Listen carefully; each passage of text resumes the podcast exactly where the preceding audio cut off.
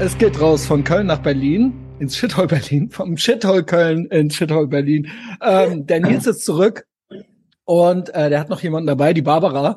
Äh, wo fangen wir an? Also Nils stelle ich immer so vor, den äh, kennen wir ja jetzt schon als Protagonisten so ein bisschen. Einmal hinter der Paywall, ich glaube zweimal davor, ne?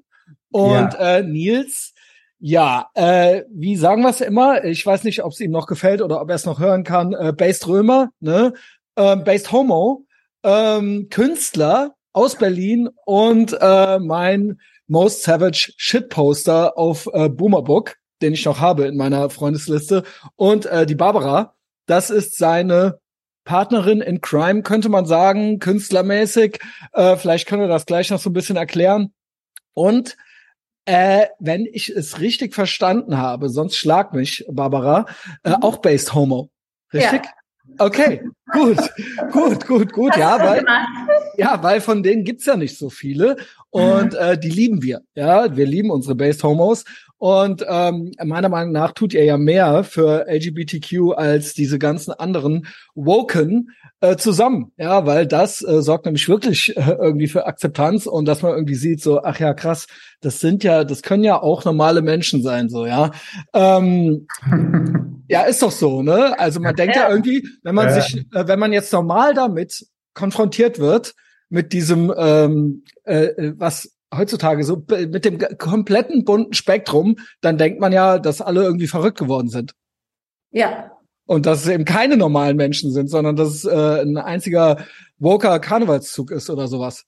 Naja, die normalen sieht man nicht. Genau, genau, genau. Und ihr macht die so ein bisschen sichtbar. Äh, ich sag immer dazu, so, ich weiß nicht, ob es der Nils noch hören kann, weil eigentlich sollte es ja nicht so eine große Rolle spielen, aber heutzutage spielt es eben eine sehr große äh, Rolle, äh, Identität und äh, eben auch die Regenbogenflagge. Sie ist auf der Deutschen Bank, sie ist äh, am Rewe dran und ähm, es vergeht eigentlich kein Tag, äh, wo man nicht komplett äh, damit konfrontiert wird und es auch eben so eine Art ideologische Indoktrination ist, sage ich mal, und ähm, fast schon so, dass es fast gar nichts mehr mit der eigentlichen Sache zu tun hat, sondern es ist nur noch so ein Symbol für Wokeness halt eben. Ne? Für, für Anpassung, also für, für Konsens eigentlich. Genau, genau. Es ist halt eben die Fahne des Tages. Ja. Also äh, genau, äh, genau, die westliche Gesellschaft oder Gesellschaften auf der Welt haben immer im historischen Kontext äh, unterschiedliche Fahnen, auf denen sich, äh, auf die sich die Mehrheit halt eben so einigt und unter der dann halt eben so ideologisch alles versammelt wird. Und das ist eben jetzt die Fahne du jour und äh, das würde mich jetzt auch stören, ähm, als homosexuelle Person, behaupte ich jetzt einfach mal, äh, damit reingeworfen zu werden. Ja, ich meine, das ist genau ja. wie, ich meine, du, wo wir von Sichtbarkeit. Oder dafür, dafür instrumentalisiert ja. zu werden, so, ja. Ja, aber wo wir von Sichtbarkeit gesprochen haben, ähm, das ist ein bisschen wie bei der plastischen Chirurgie. Also du siehst nur die schlechten Makeovers. Also die Sachen, die ja. reüssiert sind, äh, merkt man nicht. Aber und, ja. äh, deswegen siehst du halt, äh, und die Freaks sind auch die lautesten, deswegen entsteht dieser, dieser Eindruck. Aber ich sage, genau, das ja, ist gerade. Entschuldigung, also, dass ich schon ja. unterbreche, ich bin so leidenschaftlich. nee, es ist gerade, dass dieses ganze Movement hier schadet eigentlich der Akzeptanz äh, von Homosexuellen, weil es die, sagen wir es mal ganz plump auf Deutsch, die meisten nervt's. Ne? Es nervt. Und ähm, so eine äh, so eine Sichtbarmachung äh, von euch, also ich meine, es ist ja auch kein Geheimnis, zum Beispiel, ja, das führt eigentlich eher dazu, auch dass auch Konservative zum Beispiel sagen, ey, boah, krass, nee, also okay, äh, das ist doch alles in Ordnung.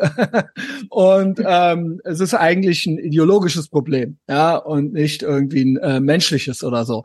Und ähm, zur Barbara sage ich noch ein, zwei Sachen, weil der Nils hatte mir im Vorfeld äh, das Interview geschickt von perisphere.de. Das ist ein Blog. Ist das dein Blog? Hast du da irgendwas mit zu tun, Barbara? Nee, nee. das ist nicht. Okay. Ja, nee, das äh, ist Florian, Florian Kuhl, äh, Kuhlmann aus Düsseldorf. Äh, das ist ein Freund, auch ein Künstler und der macht das. Verstehe.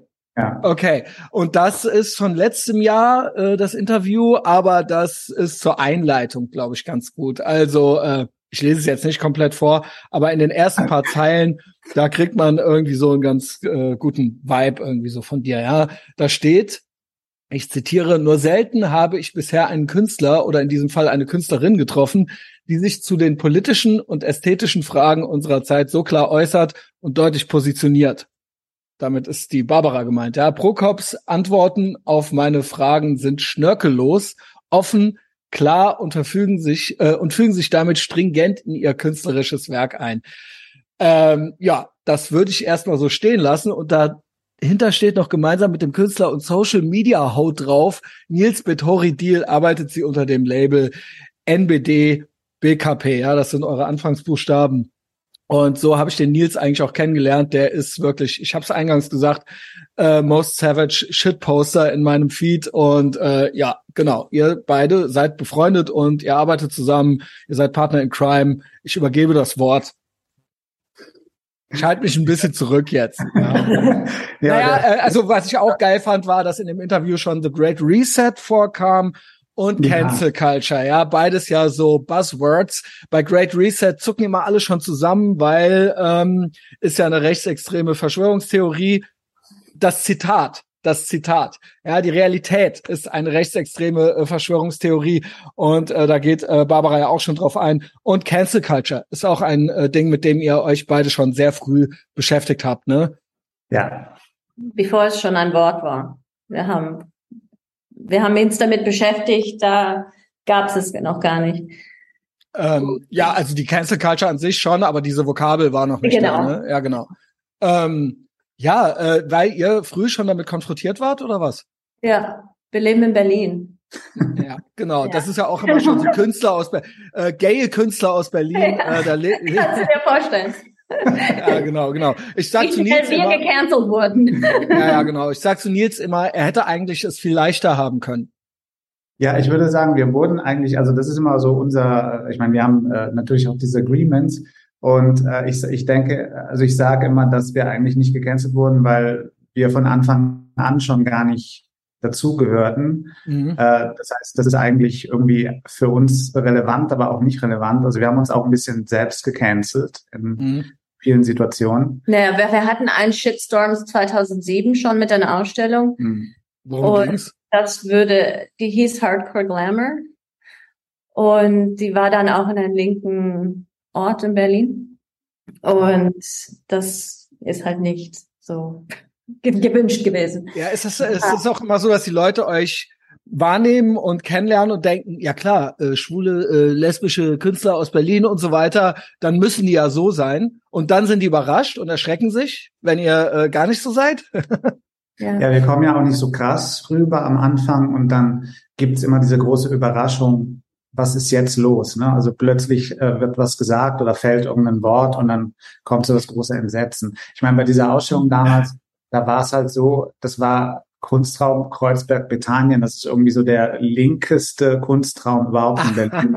Und da haben wir halt eine Ausstellung gemacht, die eigentlich äh, diese ganzen Phänomene wie diesen ganzen Pali, äh, äh, Kitsch und so weiter als oder den Neonazi-Glam äh, irgendwie, also alles, was eigentlich in Deutschland Glamour sein kann, äh, künstlerisch durch verschiedene Positionen dargestellt. Und das war ein totaler äh, schon so ein totaler Schlag ins Gesicht für, für Kreuzberg. Und dann hatten wir halt unter den Künstlern auch die Sponsoren eingeladen. Also die Sponsoren waren gleichberechtigt mit den Künstlern und da war halt Daimler Kreisler damals dabei, äh, Grand Hyatt Berlin. Damals wahrscheinlich noch ohne Regenbogenflagge, ja, mittlerweile bestimmt. Ja, genau, ja, total spießig und dann äh, Quartier 206, das ist so, das war damals so ein, so ein Department Store, so, da war so Prada und Gucci drin und äh, das war natürlich dann so das große Ding. Am 1. Mai haben wir halt Daimler Chrysler eingeladen, ein Auto auszustellen vor dem Kunstraum. Wir wissen alle, was der 1. Mai in Berlin bedeutet. Also das war schon, deswegen meine ich selbst. Immerhin, immerhin war es nicht Volkswagen, ja?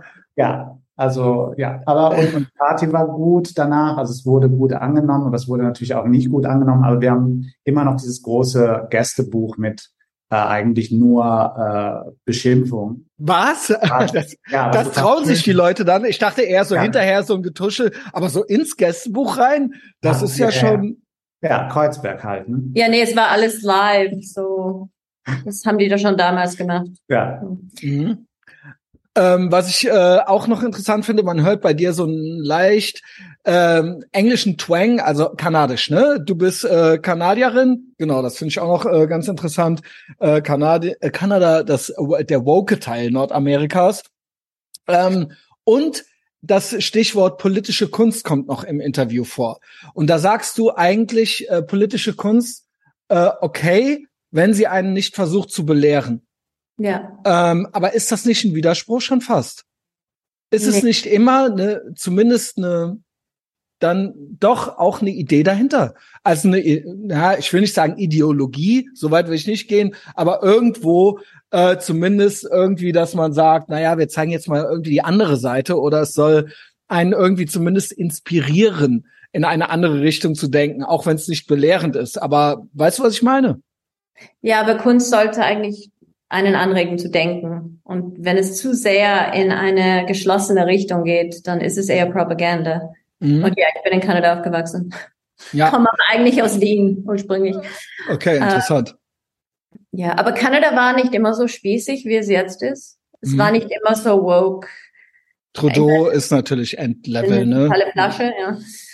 Ähm, ich glaube, es wird sich auch ändern, aber ja, dieser Trudeau ist der Tod von allen. Ja, also äh, Nils sagt das ja auch immer. Ähm, Nils ist so ein, ein, ein Vertreter des, ich nenne es mal, des Backlashs oder wie man es auch immer nennen will. Nils sagt immer, ähm, ja, das Pendel wird irgendwann in die andere Richtung schwingen und ähm, äh, das äh, sehen wir natürlich. Wir sehen natürlich auch politische andere Entwicklungen, wo man dann sagen kann, ja gut, ähm, wundert euch nicht. Man kann nach Italien gucken, man kann nach Schweden gucken. Barbara prognostiziert ist äh, vermutlich vielleicht auch irgendwann für Kanada, äh, wenn ich das jetzt gerade richtig äh, verstanden habe. Naja, in Kanada hat der Conservative, der hat neu, Conservative Party hat neuen uh, Head of Conservative Party und der ist sehr Trumpian. Mhm. Und der hat auch dieses, der hat gewonnen mit fast 70 Prozent. Mhm. Und das ist eigentlich okay so in diesen, so ja, die Leute, ich meine, die Leute können es auch nicht mehr ab. Mhm. Der, die Frage ist, warum es dann doch aber eigentlich mehr oder weniger im ganzen Westen so ist, ne? Und ähm, dann doch irgendwie nicht abgewählt wird. In Frankreich gab es das ja schon ein paar Mal. Äh, ich äh, gebe das mal so mit rein, ohne dass ich jetzt sage, dass ich jetzt unbedingt Fan von jeder einzelnen äh, Oppositionspartei da bin. Die ich kenne die auch gar nicht alle so gut. Ich bin ja auch so ein bisschen äh, dumm und unbelesen. Aber man kriegt natürlich den Trend. Naja, man kriegt den Vibe so mit, ne? Diesen Backlash-Vibe halt eben. Hier gibt's halt eben, wir hatten das Thema auch letztes Mal. Hier gibt's äh, eben dann äh, eine AfD. Ähm, wie gesagt, ob einem das gefällt oder nicht, aber es gibt natürlich irgendwie so diese, diese Momente, dass ähm, die Leute irgendwie nicht mehr wissen, was sie sonst wählen sollen, weil alles eben ansonsten in eine grüne Green Reset äh, woke Richtung irgendwie geht. Äh, selbst die CDU hat sich irgendwann äh, dazu entschieden, im Prinzip theoretisch Koalitionspartner der Grünen sein zu können und damit öffnet sich das Feld natürlich irgendwie in eine be äh, bestimmte Richtung und in anderen Ländern haben wir das ähnlich. Der Punkt ist, dass meine Analyse, ich bin da so ein bisschen anders als der Nils. Ich denke immer so, am Ende passiert's dann irgendwie doch nicht. Das geht noch so eine ganze Weile so weiter. Und das ist dann immer so die, äh, die, ähm, ja, diese, dieses Protestwählen oder was auch immer, wie man es auch immer nennen will, äh, dass diese Option, dass die Leute nicht mehr wissen, wo sie sich sonst hinwenden äh, wollen. Aber speziell in Deutschland sehe ich es irgendwie gar nicht. Also Ka Kanada vielleicht, ja. Ja, aber ich meine, wir hatten ja diese Trucker-Dings in Kanada. Das in Kanada, ja. das war sehr stark. Um, ähm, und ich muss sagen, davor hat sich's auch nicht gesehen. Mhm. Ich dachte, okay, es gibt so drei Conservatives in Kanada, die so denken wie ich. Die, mhm. Ich hatte nicht gedacht, dass es so äh, hundert von Tausende gibt. Und ich mhm. glaube, das ist genauso in Deutschland. Da ist immer diese, diese Unterschwelle und wenn das mal hochkommt, dann. Dann dann weiß man nicht. Ja, oh, ja.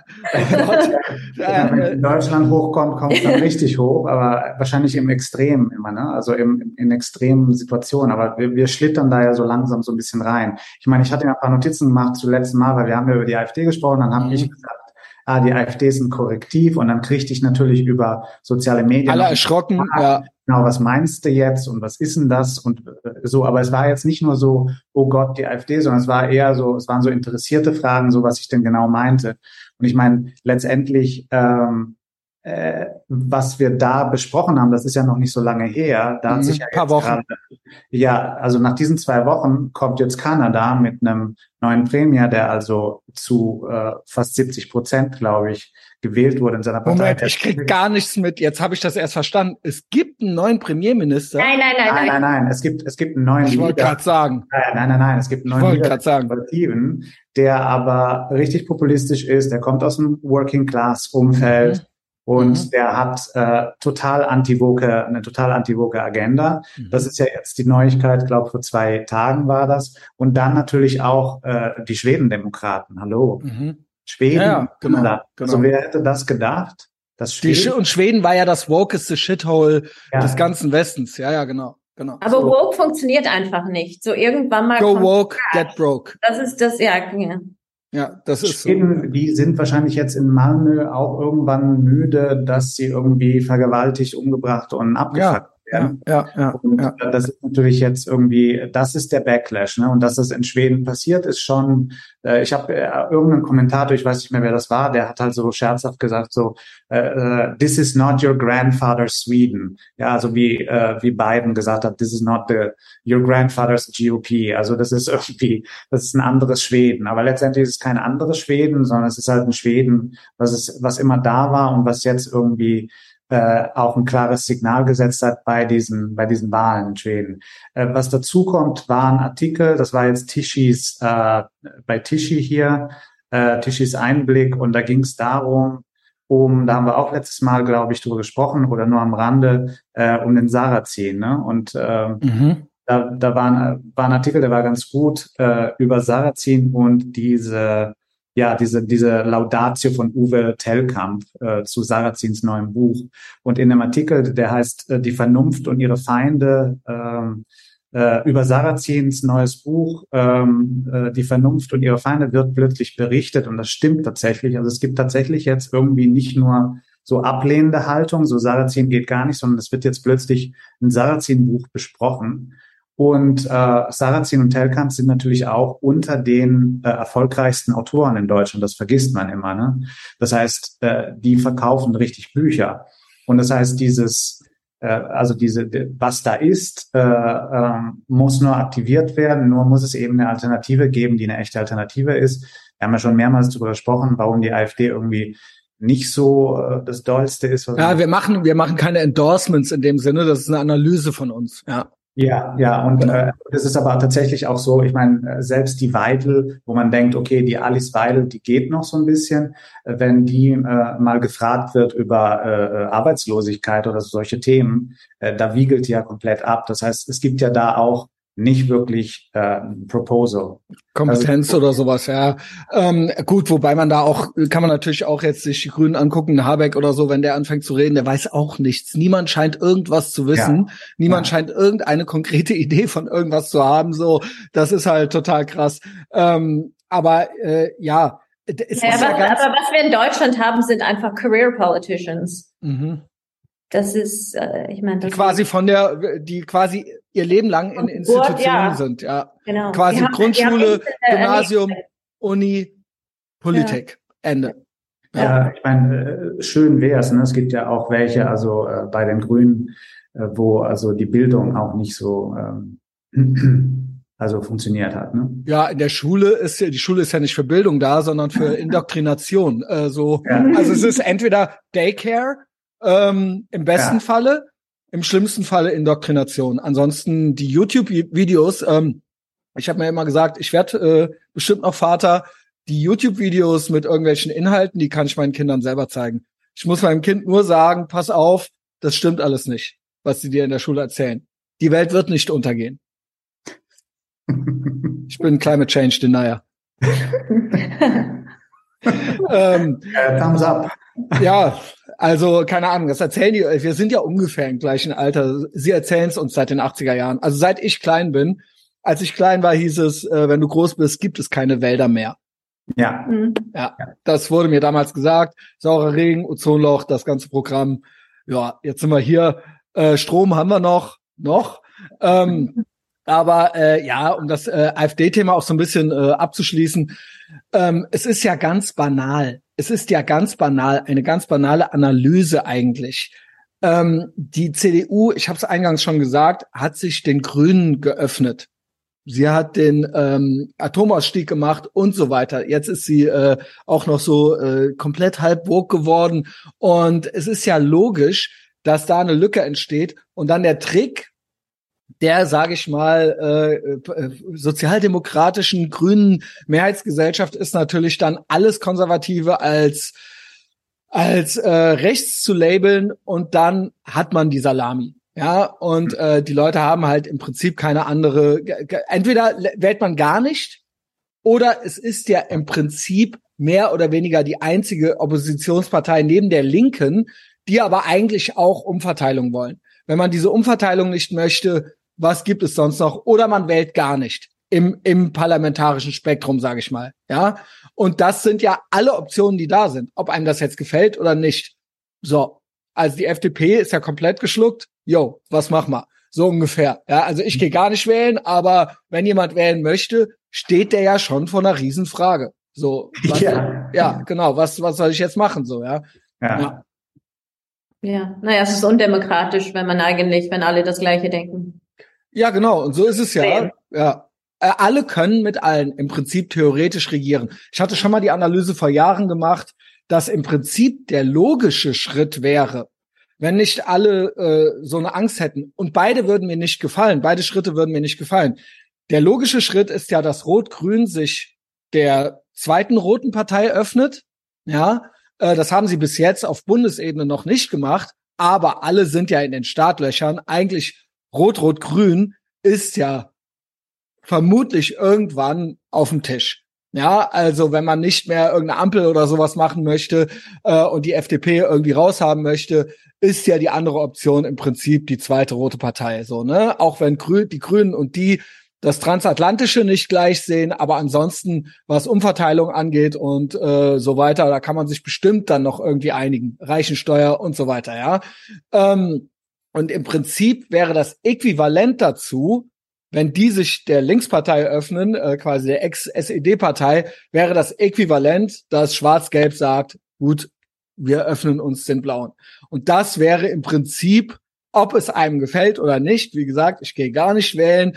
Ähm, ich würde auch diese beiden Parteien nicht wählen, weder die Linkspartei noch die AfD. Aber das ist eine logische Konsequenz in der Evolution. Würde fast mehr Sinn machen als dieses Ampelgedöns, weil dann die Menschen wenigstens irgendwie eine Wahl hätten zwischen links und konservativ oder rechts oder was auch immer. Ne, dann wäre das wenigstens, dann wüssten sie wenigstens, dass sie jetzt nicht die Ampel aufgetischt kriegen, wenn sie eine dieser sechs Parteien wählen sondern sie entscheiden sich dann für das eine oder das andere. So, das wäre eine logische Konsequenz oder eine logische Evolution, sage ich mal, die irgendwo Sinn machen würde.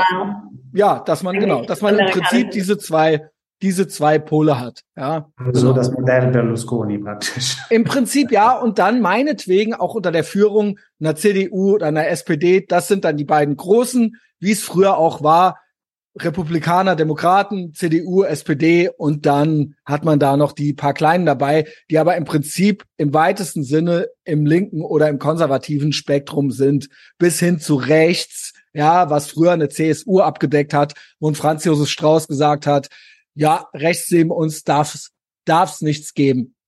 Wir decken das mit ab, ja. Und das ist das dann. Aber dafür müsste die Linke eben appetitlicher werden. Das müsste eine, eine, eine, eine Größe erreichen, die sie nicht erreichen wird. Ne? Also die, äh, die Koalition findet ja nicht statt, nicht weil die Leute sagen, die Linke geht nicht, sondern weil die Linke nicht stark genug ist. Genau, genau. Äh, deswegen, also das sehe ich nicht. Ich meine, okay, wenn es jetzt einen taffen Winter gibt, dann könnten manche natürlich denken, ah, die Leute gehen nach links. Ich glaube es allerdings nicht, weil ich meine, ich kalkuliere mit ein, also wenn ich sage, dass ich diesen Pen, dieses Pendel sehe, dann meine ich auch den Backlash dazu. Das heißt, mhm. wenn wir jetzt äh, äh Brexit nehmen und Ungarn und Polen und Le Pen und Trump natürlich und jetzt mhm. auch Kanada und Schweden. Okay, Kanada ist jetzt erstmal, bleiben wir mal cool, weil das ist erstmal nur ein Leader, also es, es gab ja keine Wahl, aber Schweden ist natürlich Wahnsinn. Äh, wenn wir das sehen äh, und dann auch kalkulieren, wie viel Backlash es gab und wie viel Aggression jetzt zum Beispiel in den USA äh, stattfindet. Also die USA sind jetzt in der zweiten McCarthy-Ära angekommen. Ja. Mit einer absoluten äh, Verfolgung von Leuten. Andersdenkenden im Prinzip. Ja, äh, es ist absolut, genau. ich meine, jetzt gerade heute war wieder die Meldung, also Mike Lindell, also der My Pillow Guy, mhm. äh, der geht einfach, hast du das gehört? Mit, mit das habe ich nicht gehört, aber ich kenne ihn. Ja, und der ist einfach einkaufen gefahren mit einem Freund und dann hat äh, wurde der eingeparkt von äh, FBI-Leuten FBI und die haben ihm einfach sein Handy weggenommen. Das also ist so. krass. Also krass. ohne Begründung, ne? Und also, dann hat er gesagt, kann ich das, kann ich ein Backup machen, weil ich habe, er meinte irgendwie, ich habe keinen Laptop, ich habe fünf äh, Firmen und es läuft alles über dieses Handy. Nee, einfach das Handy weg. Ne? Und das ist ja jetzt passiert mit Dutzenden von Leuten um Trump herum. Ja, ja. Mit seinem äh, persönlichen Anwalt. Äh, persönliches Anwesender, auch Mar-a-Lago und so weiter, genau. Genau, das ganze Ding. Ne? Und das ist jetzt das Ding. Also in Amerika wird das natürlich jetzt, äh, ist das radikal, ne? also es ist wirklich gefährlich. Mhm. Äh, Deutschland ist natürlich weit davon entfernt, aber in Deutschland wissen wir ja, dass es so einen Breaking Point gibt, wo dann sich was aktiviert. Ich kann mir das bei, De ganz ehrlich, Deutsche sind halt untertan. Da, da gebe ich dir recht. Also man kann die für alles Mögliche mobilisieren, aber sie sind untertan. Sie sind keine Revolutionären. Sie sind keine, die von sich aus irgendwie gerne was kippen. Sie sind Follower. Deutsche sind Schafe. Und äh, wie gesagt, da kann man die zu allen möglichen schrecklichen Sachen äh, animieren. Und sie machen ja auch überall mit, wo es bunt ist, da ist vorne. Man sieht es ja jetzt auch. Äh, sie hängen die Fahnen raus, die sie raushängen sollen. Wenn man es ihnen sagt, tun sie es. Und sie wollen äh, natürlich äh, auch gerne überlegen sein. Ethisch, moralisch vor allen Dingen immer äh, und dem auch gerne mit Nachdruck ähm, äh, ja also nachverhelfen, aber dass von selbst aus so ein Movement irgendwie so entsteht, so da wurde irgendwie so komplett Deutschland irgendwie auf einmal so äh, ein Richtungswechsel oder sowas, das äh, sehe ich eigentlich nicht. Das muss denen dann schon eingeprügelt werden und dann machen sie es. Ich glaube aber, wenn der Strom fehlt und das Essen mehr hm. kostet. Ich fürchte, un also ich fingers crossed, dass ihr recht habt, aber ich glaube, es ist so, die Deutschen sind so double down.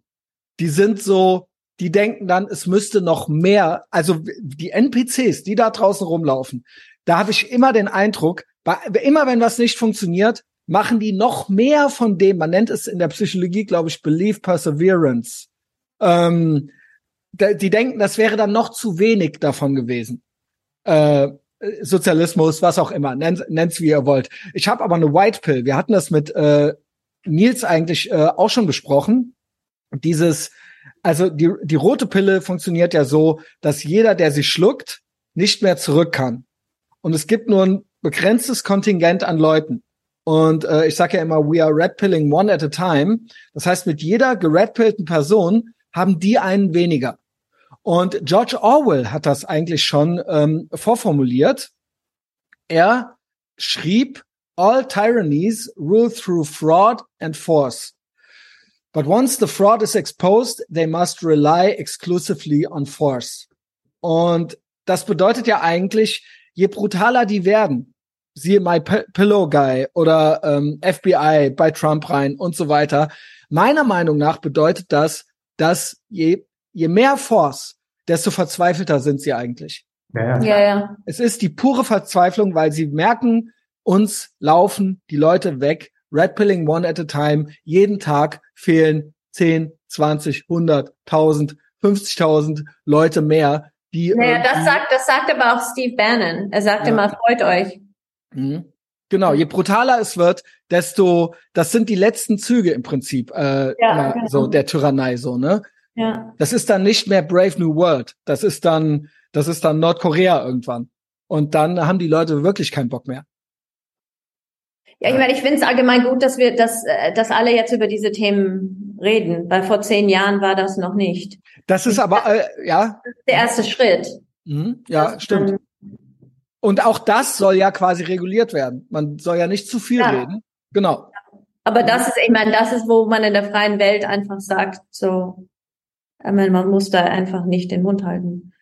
Genau. Sonst genau. darf man es bald Also jo ja, Jordan Peterson, was auch immer man von ihm hält, er sagt ja, speak the truth.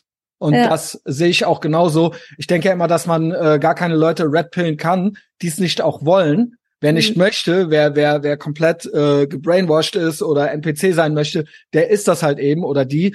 Aber ähm, äh, die äh, wichtig ist trotzdem, dass die Leute sehen, dass man die Wahrheit sagt und dass man für etwas steht.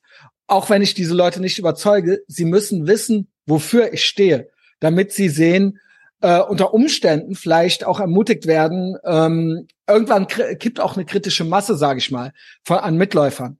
Ja, und das lebt davon, dass die, die irgendetwas fühlen, äh, die jetzt nicht nur Schafe sind oder oder Mitläufer, dass die sich quasi sichtbar machen. Und dazu gehört halt eben die Wahrheit zu sagen und für etwas zu stehen. Und ähm, ja, das sehe ich äh, ganz konkret schon so. Sonst hat man eben diese Schweigespirale, ne? Hm. Also bei zu Deutschland will ich noch sagen, ich meine, klar, diese, diese Schafstheorie, die trifft auf äh, einer gewissen Weise zu. Also es gibt natürlich schon so ein, äh, es gibt diese autoritären Züge, die ja auch analysiert wurden, noch ein nöcher. Mhm. Äh, wir wissen das und wir wissen auch irgendwie seit, seit Bismarck-Zeiten gibt es diese Einteilung der Gesellschaft in die besseren, ne? also preußische die auch. Genau, die Tugenden und dann auch dieser, dieser große m, hm, Fokus auf der Gemeinschaft eher als auf der Gesellschaft. Ne? Also, dass man sich zusammentut mit den Leuten, mit denen man was gemein hat. Also Deutsch ist ja auch so eine Sprache, wo man sagt, ich bin Fahrradfahrer. Das würde man ja auf Englisch nie sagen. Man sagt ja nicht I'm a bike rider. Man sagt I, I like biking oder I have a bike. Mhm. Und die Deutschen sind Fahrradfahrer. Und wenn man Fahrradfahrer ist, dann geht man auch vielleicht zur Fahrraddemo und dann wohnt man auch in entsprechenden Viertel. Ne? Und diese ganzen Sachen sind natürlich klar. Aber ich muss auch sagen, wir müssen alle Faktoren äh, äh, berücksichtigen. Und ein Faktor ist natürlich, dass es in Deutschland, was Pressefreiheit angeht, wir sind eine absolute Null. Wenn ich nach Italien gehe, mhm. du kannst alles sagen, was du willst über Italien, ist eine Katastrophe, das Land. Aber wenn du das Fernsehen anmachst, dann bekommst du Reportagen über äh, Dinge, die du in Deutschland nie erfahren würdest. Also da gehen Leute mit der Kamera hin und gucken ganz genau hin. Äh, da gibt es irgendwie eine Pluralität im Fernsehen. Da werden auch zum Beispiel äh, Journalisten, also so Putin-nahe Journalisten eingeladen und die sagen, die, die lobpreisen dann Putin im Fernsehen. Ne? Also das finde ich lustig. Ja, weil ja. so hättest du nie in Deutschland sowas. Ne? Und jetzt kann man sagen, das ist ja gefährlich, bla bla. Also die Deutschen kommen ja dann immer mit dem gefährlich. Ne? Ich finde es gefährlich, es nicht zu machen. Genau, das, das genau. Mhm. Das ist das Problem. Und deswegen haben wir einen verfälschten Blick auf die Deutschen. Das heißt, diese ganzen Leute, die, ich will jetzt nicht sagen, dass Sarrazin so Number One ist, aber Sarrazin hat schon so ein paar Punkte, die ganz interessant sind und der Telkamp auch. Wenn die so viele Bücher verkaufen, dann muss es diese Käufer geben. Ne? Und äh, wenn, wenn diese Bücher verkauft werden, dann bedeutet das, es gibt auch eine Schicht, die liest, die eine ganz andere Meinung hat. Ich nicht. Ich glaube, äh, dass das irgendwie so eine ähm, sehr versteckte Mehrheit gibt in Deutschland, die man nicht unterschätzen sollte. Und ich, ich sage jetzt nicht, dass es eine Revolution gibt. Wir sind nicht die Franzosen, auf keinen Fall. Genau. wir sind auch nicht die Amerikaner. Ja. Genau, auf keinen Fall. Aber nee. wir haben natürlich schon so eine gewisse Evolution durchgemacht. Ne? Also wenn ich mir jetzt die Geschichten von meiner Mutter anhöre, als sie jung war, äh, wie das hier so lief, ist schon ein bisschen ein anderes Deutschland. Und natürlich ist es Deutschland dann auch gerade wegen dieser Geschichte ganz umgekippt und hat sich in so eine Käferposition begeben. Ne? Aber jetzt, die Mentalität ist doch irgendwo immer noch dieselbe Untertanenmentalität, dieser Heinrich Mann, der, der Untertan. Das ist doch irgendwie immer noch der Deutsche, ne? Das hat sich gar nicht geändert. Das ist ja halt jetzt schön bunt, aber es ist doch trotzdem dieselbe Mentalität. Ja, also ja, dieser, dieser, der, dieser, dieser Minderwertigkeitskomplex gleichzeitig mit diesem Überheblichkeitskomplex, mit diesem äh, komischen äh, minderwertig einerseits komplexe und auf der anderen Seite trotzdem irgendwie so diesen Supremacy-Gedanken. So, wir sind irgendwie besser und wir können es allen erklären und ähm, äh, genau an deutschen Wesen soll die Welt genesen. So dieses ne. Ja, aber das weißt du, das kannst du auch von den Italienern in gewisser Weise sagen. Die sind sehr, die haben diese Unterwürfigkeit, weil wir ja zwei ja? Jahre dann dominiert wurden. Ich meine, nach dem Römischen Reich waren wir ja nur Sklaven eigentlich von irgendeiner Scheiße. Also wenn es jetzt der Papst war oder die Bourbonen oder wer auch immer nach Italien kam.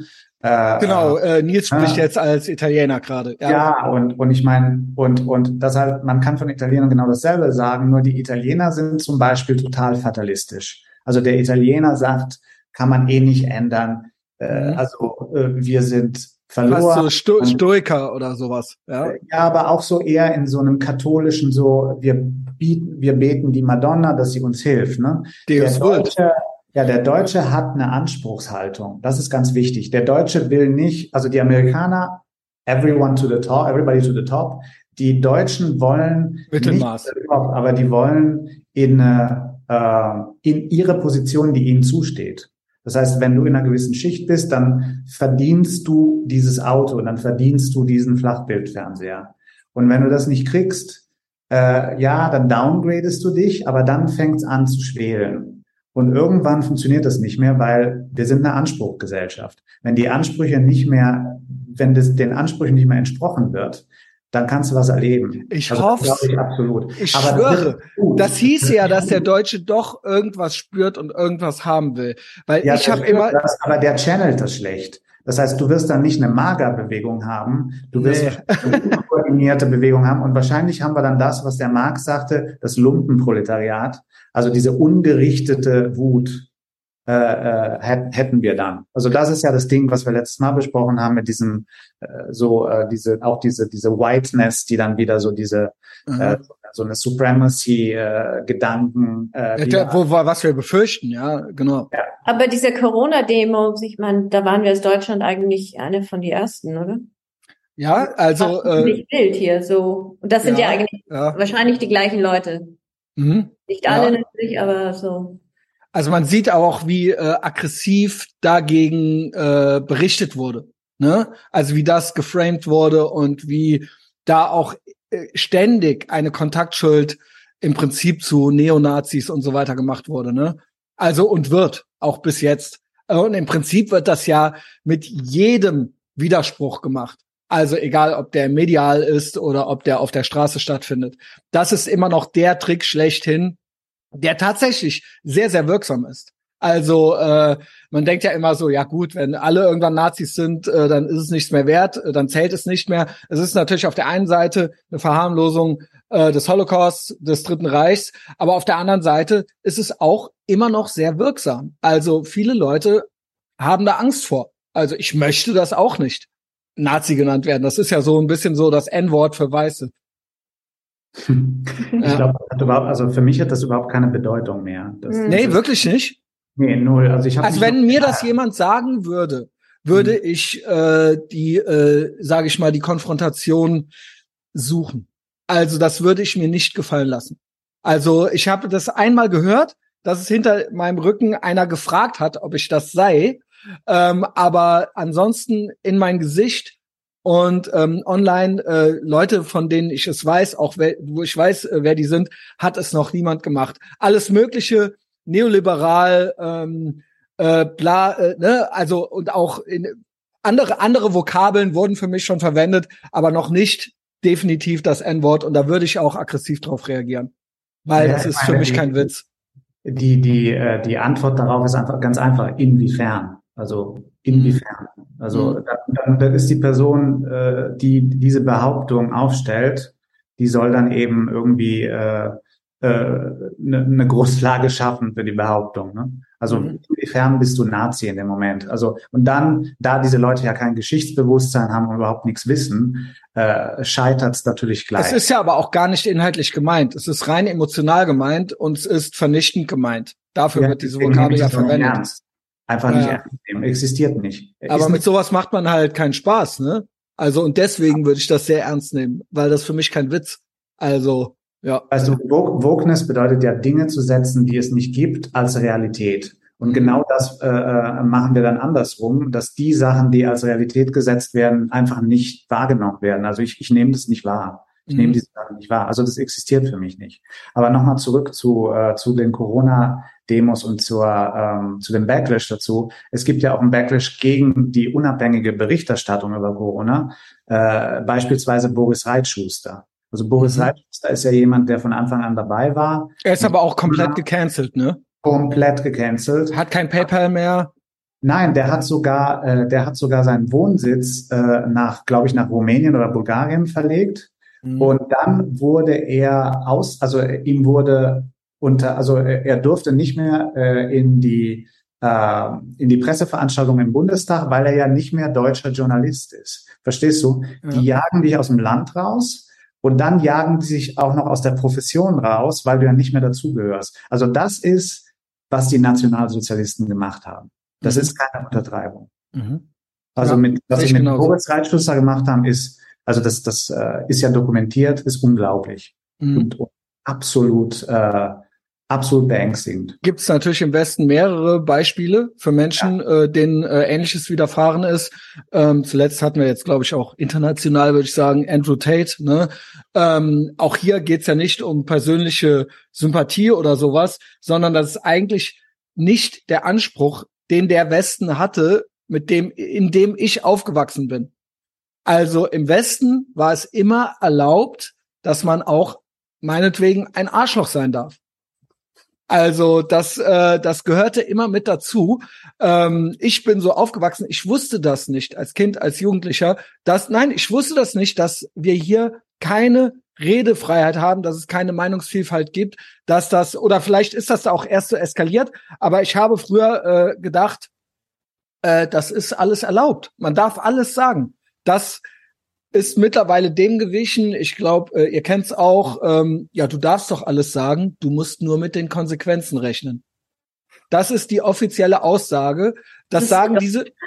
Das ist so krass. Das sagen die einem ins Gesicht. Ja, du darfst es doch sagen, Barbara. Du darfst alles sagen. Du atmest noch. Du atmest doch. Was willst du noch? Ja, ja, gut. Ja. Also das finde ich schon krass, ähm, wie sich das äh, entwickelt hat. Ähm, ja, äh, was machen wir? Barbara, was sind denn deine ersten Red Pill Momente? Wie hast du, also äh, du kannst mir dann irgendwann erzählen, wie du Nils kennengelernt hast, aber warst du schon immer so? Weil Nils hat mir auch ein bisschen erzählt, wie er so aufwuchs und wie er so in der Schule früher war und was ihn so, dass er eigentlich irgendwie schon immer so drauf war. Ja, auch so ein bisschen, ja, nicht Außenseiter, aber so, er hat immer so sein Ding gemacht, ne? Und hat dann auch versucht, dazu zu gehören teilweise, aber dann dadurch oder, oder auch durchs Anecken teilweise, äh, wenn ich es richtig verstanden habe, ähm, so versucht seinen Platz in der Gesellschaft oder wie auch immer in der Schule oder was auch immer zu finden. Ja, wie war das bei dir? Warst du schon immer äh, anti-woke? Naja, damals gab es noch nicht. Wie, ähm, wie, darf ich ja. fragen, wie alt du bist? Ist ein bisschen blöd, ne? Naja, damit man, ich denke, es ist, ich denke, es ist wichtig, damit man ungefähr weiß, ja, ja. was, was hast du so mitgekriegt und äh, 48. Genau, okay. So, äh, ja, ich bin in Kanada auf, in Vancouver aufgewachsen in der mhm. Nähe und da gab's das Ganze gar nicht. Und ich bin auch nur mit meiner Mutter aufgewachsen, die natürlich sehr stark ist und so. Ähm, und so Feminism war für mich sowieso, warum braucht man das? Dann habe ich in Montreal studiert, so ähm, Bachelor of Fine Arts, so Kunst. Und da fing das dann an, so mit diesen. Also bis dahin gar keine, eigentlich gar keine Thoughts gehabt dazu. Nee, gar nicht. Also du warst und, war, warst du Punk oder warst du warst du was hast du für ja, Musik okay, gehört? Ja, ich meine, es war so die frühen 90er und ja, ja, Punk, Hippie, Mainstream irgendwie Grunge. So. Grunge, genau, war Grunge. Ja. So, dann kam ich nach Montreal und dann fing es so an mit so, was man darf und nicht und was man denken soll. Und ich habe das, das ist äh, Französisch Kanada, ne? Nee, Englisch. Nein? Ah, okay. Montreal hat, Montreal hat vier Unis, äh, zwei Englisch, zwei Französisch und ich war bei einem von den Englischen. Halt. Mhm. Und das war die die Schule war auch und dieses Programm war auch sehr sehr postcolonial, sehr feminist. So die man nannte es früher Thema. nannte man es Political Correctness. Genau. Das war ja. so pre-woke. Äh, das war aber eigentlich im Prinzip schon das gab es eigentlich schon alles in den 90ern, genau. nee, nur nicht so nicht so bescheuert wie mhm. es war so kleiner. Ja, es ist eben einfach früher, es gab es in gewissen Szeneläden und an den Universitäten gab es das genau, schon. Das war so ein akademisches. Aber das ist jetzt eben im Prinzip gesamtgesellschaftlich übergestülpt worden, ja. Ja. Mhm. Und ich habe das ein Jahr lang mitgemacht und dann war ich in Glasgow, so ein Austausch. Und da kam ich mit meinen feministischen Ideen und dann habe ich aber so am zweiten Tag gemerkt, okay, A, das kommt total bescheuert hier rüber. Und dann, das war so ein bisschen das Ende von meinem Political Correctness. Geil, das war so ein Versuch auch to fit in und dann so, okay, also in Glasgow wollte man davon gar nichts wissen. Das finde ich ja auch äh, fast schon wieder sympathisch. Das ist Schottland, ne? Ja, ja. Ähm, genau, genau. Die waren so ähm, ganz anders drauf. Und dann kam ich zurück zu dieser super ultra korrekten Uni mit so roten Lippenstift und eine ganz andere Attitude. Und am Anfang ging das eigentlich ganz okay. Und dann bin ich aber nach, und ich war dann noch ein Jahr da und dann bin ich nach Berlin gezogen, ähm, wo ich bei Kunstwerke, so KW gearbeitet habe, wo so the Glamour Scene mhm. war, das auch nicht wirklich gewollt war in Berlin. Ähm, und dann habe ich angefangen zu studieren und bei Katharina Sieverding und da haben wir uns kennengelernt und haben sofort gemerkt. Wann war das ungefähr? Wie lange ist das 2001, her? aber dann, ah, okay. Ich habe an 2001 und dann 2002 ungefähr drei, ähm, haben wir angefangen. Ja. Okay. Ja, gut. Und dann, und dann haben wir halt schnell, schnell gemerkt, dass uns beide Sachen interessieren, die, ähm, die wir eigentlich nicht dürfen. Dass wir Gedanken hatten, die wir nicht dürfen in der Kunst. Ich denke, das war doch auch immer ein bisschen das Ding in der Kunst. Also ja. so hatte ich das immer verstanden, dass das immer irgendwo ein subversives oder rebellisches Element hat oder dass man eben die Leute schockieren will oder eben nicht Mainstream Meinungen äh, irgendwie abbilden will, sondern irgendwie einen anderen Blickwinkel geben will oder irgendwie sowas, ja, um es jetzt mal so ganz primitiv zu sagen. Also ich bin ähm, ich bin kein Künstler, aber so hatte ich das immer verstanden. Ja, man möchte irgendwie man möchte irgendwie anecken auch, ja, das ist doch Teil der ganzen Sache, genauso wie bei Popkultur. Bei uns war das aber nicht gewollt.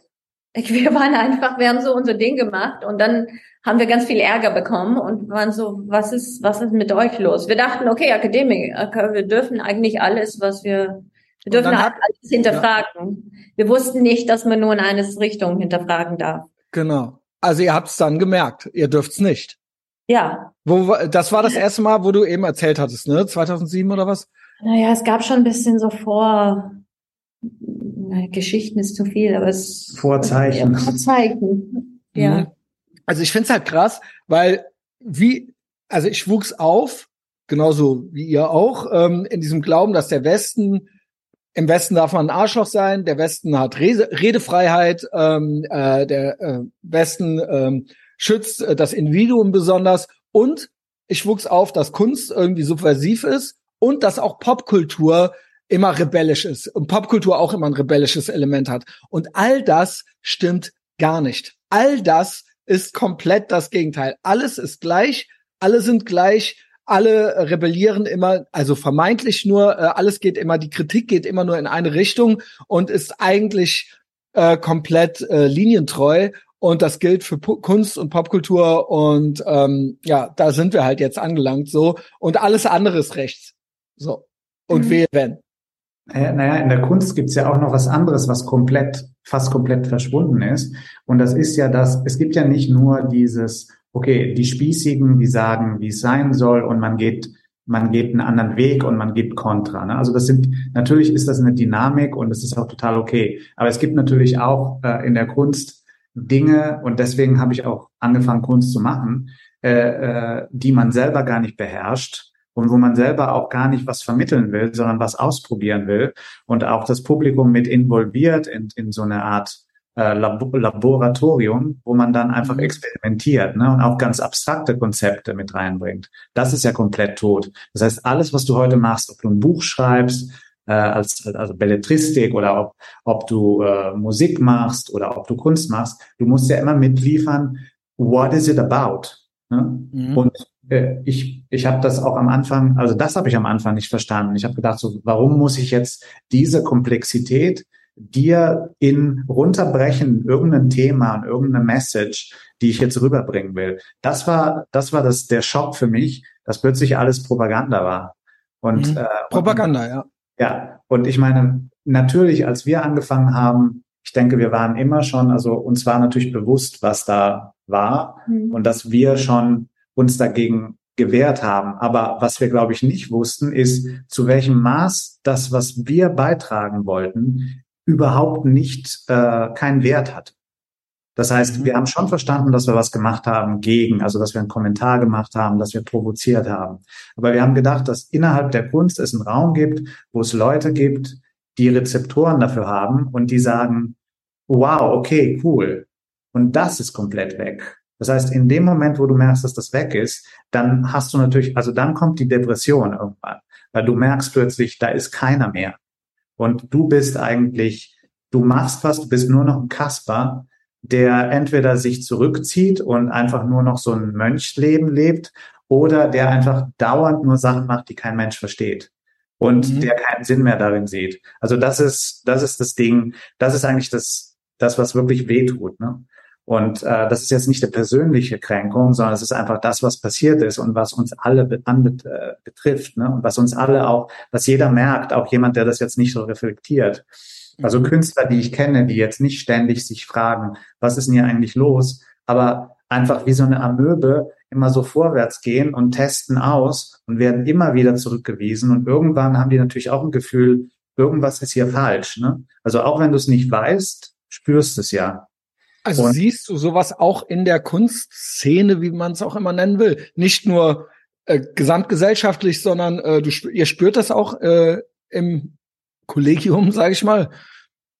Naja, wir hatten die ganze Zeit, ich meine, ich war ja, wir waren ja sehr lange in dieser Klasse und äh, wenn man Kunst studiert, also vor allem diese Klasse, die war ganz darauf konzentriert, Arbeitsbesprechung. Das heißt, da kommt jemand äh, und da wurde viel gesoffen und viel geraucht und es ging äh, bis drei Uhr nachts und dann kamen diese Leute in die Klasse und haben ihre Arbeiten präsentiert. Mhm. Und, äh, und dann gab es eine Kritik, eine heftige Kritik. Und immer mehr wurden diese Leute immer jünger, weil die Akademie auch keine Älteren mehr reingelassen hat. Das heißt, die wollten so frische, frisches Blut, was äh, irgendwie unkontaminiert war. Mhm. Und die wurden immer mehr so, dass sie Kritik nicht ausstehen konnten, dass sie weinend rausgerannt sind und dass sie auch gesagt haben, na ja, also der Satz, der am meisten fiel, war, das habe ich einfach so gemacht. Also wenn man dann gefragt hat, okay, warum hast du jetzt hier sechs Poster aufgehängt und auf dem Boden liegt, äh, weiß ich nicht, eine Blutkonserve oder so als Installation, die konnten dir nicht sagen, warum.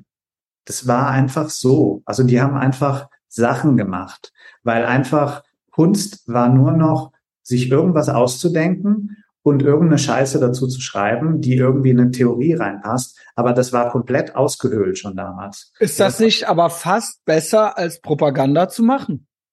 Ne, die haben beides gemacht. Mhm. Die haben ja brav mitgemacht, was man eigentlich machen sollte.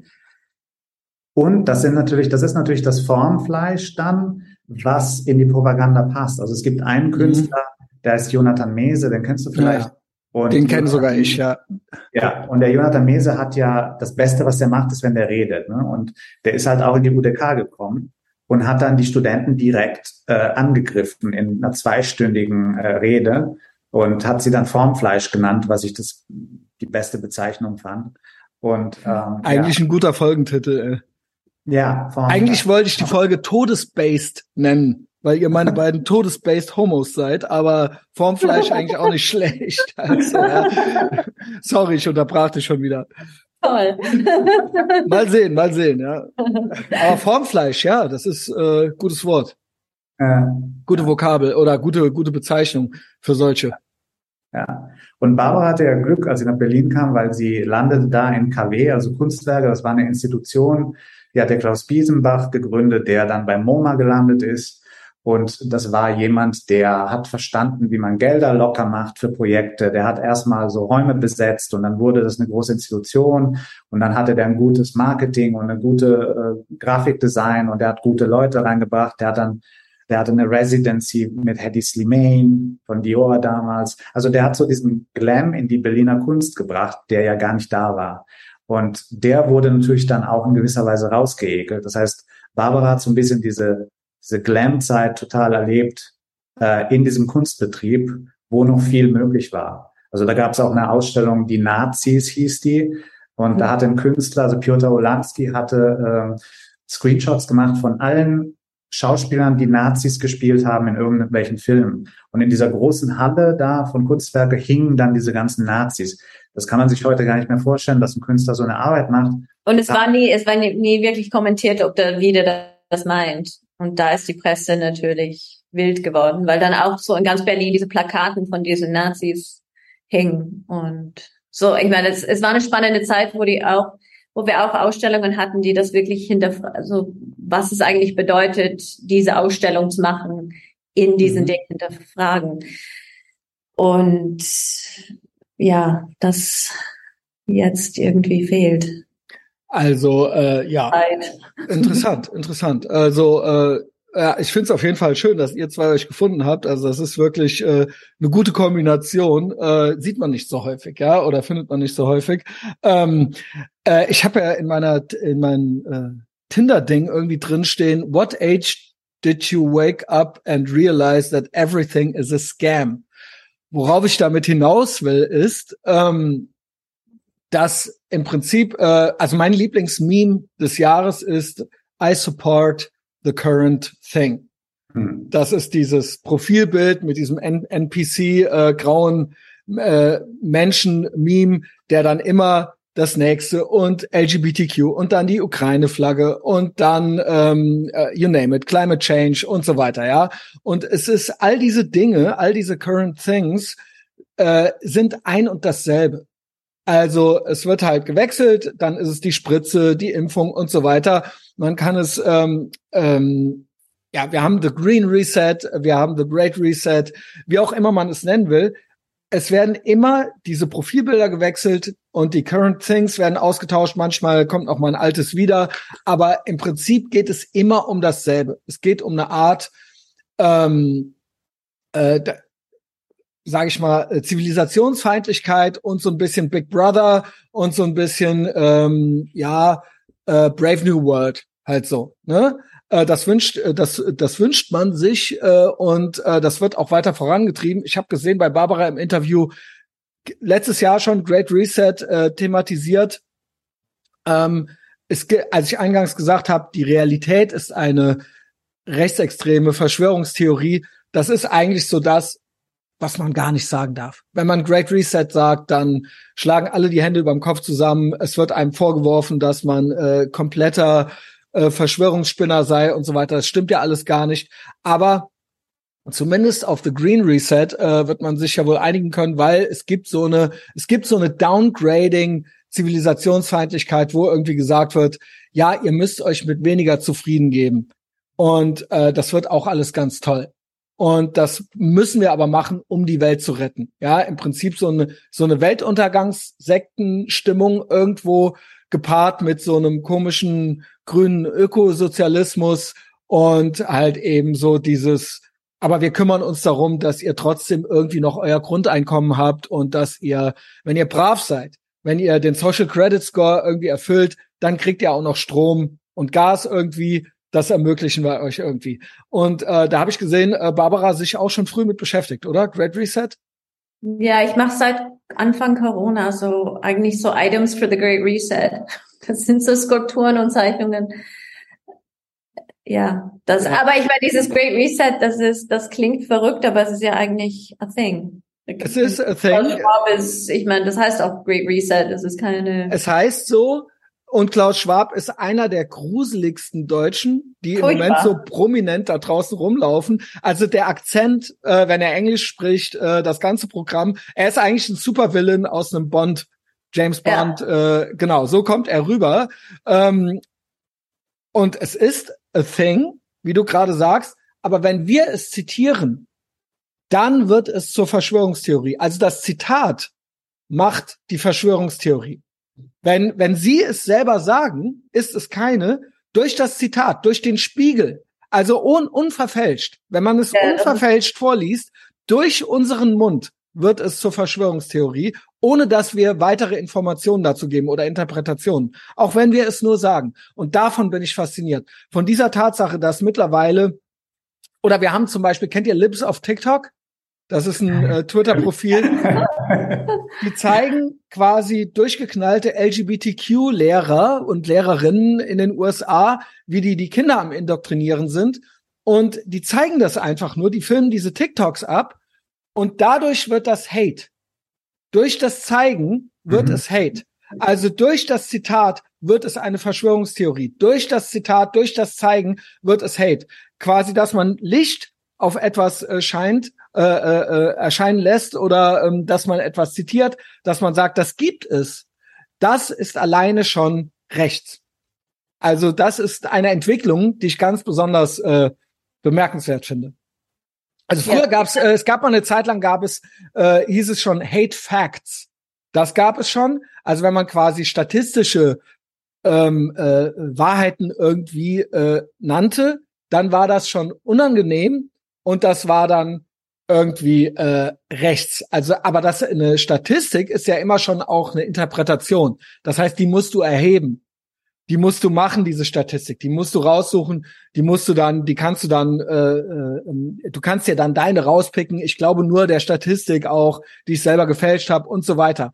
Aber mittlerweile, wenn du sie selbst zitierst, diese Leute, die Great Reset Leute, die Woken, also ohne dass du Statistik machst, ohne dass du quasi Hate Facts nennst, wenn du einfach nur sie zitierst, das ist im Prinzip jetzt schon das nächste Level.